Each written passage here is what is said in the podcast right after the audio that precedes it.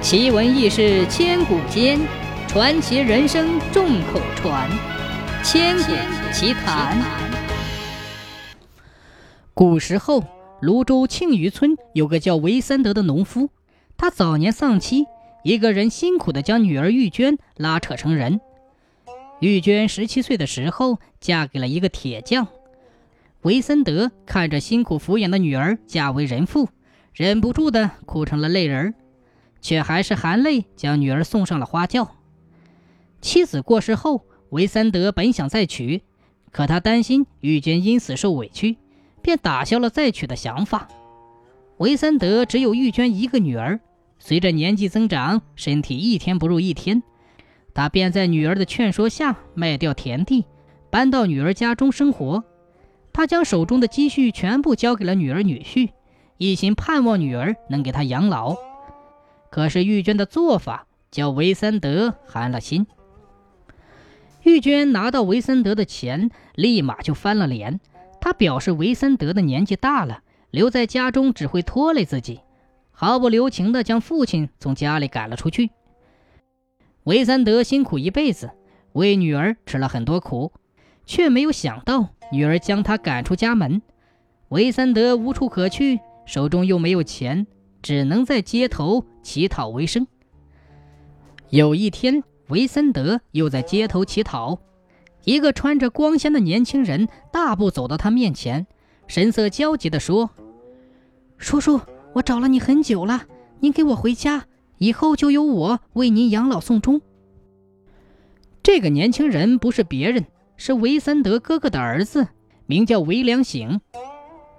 维森德与哥哥的关系并不好。后来兄弟俩各自成婚之后，便不来往。韦良醒十岁的时候，韦三德的哥哥因病去世。韦三德看到寡嫂一人养活儿子十分困难，他到底是念及骨肉亲情，给寡嫂送了一笔银子，才不再为吃喝发愁。韦良醒长大娶妻之后，带着妻子和母亲搬到了泸州城里，两家人的联系便渐渐少了。韦三德看到韦良醒，十分惊讶。他不想过着寄人篱下的生活，便拒绝了韦良醒的要求。没想到韦良醒却跪在韦三德的面前说：“叔叔，我知道妹妹和妹夫骗了你的银子，将你从家里赶了出来。当初承蒙叔叔的照顾，我和母亲才渡过难关。如今侄儿做生意赚了些钱，虽然没有万贯家财，倒也吃喝不愁，养活叔叔绝对没有问题。”韦三德见韦良醒是真心实意，便跟着他到了泸州城。韦三德到了韦良醒家中，才发现韦良醒如今已经住在了三进院的大宅子里，家中还有奴仆伺候，这才安心住了下来。韦良醒的母亲和妻子田氏都是善良之人，他们对韦三德颇为照顾。田氏看到韦三德的衣服破旧，更是叫人给韦三德置办了几身新衣服。韦良醒将韦三德接回家的时候，韦三德已经患了重病。尽管韦良醒请了名医为他诊治，韦三德却因玉娟的所作所为，整日郁郁寡欢。没过多久，因病去世了。叫韦良醒想不通的是，韦三德临终之前竟然给了他一块普普通通的石头。韦三德去世之前。拿出了一块有鹌鹑蛋大小的石头，交给韦良醒。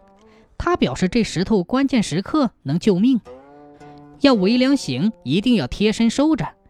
韦良醒看了那块石头平平无奇，只以为是韦三德临终之前说胡话，没想到那石头竟然三次救了韦良醒的性命。韦三德去世之后没多久，那天韦良醒带着仆人去乡下收租。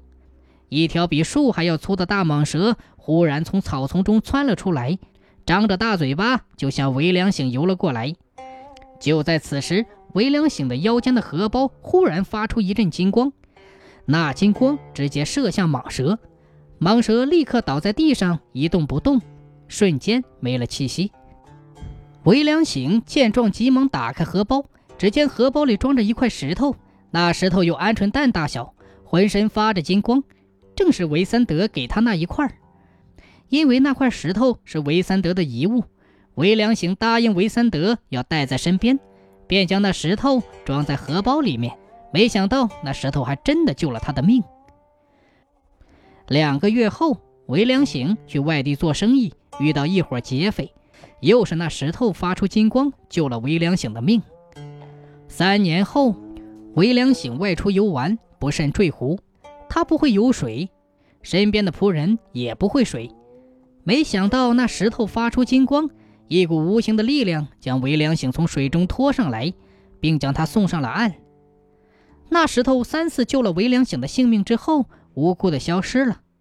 韦良醒以为丢在了哪里，他找了很久都没有找到。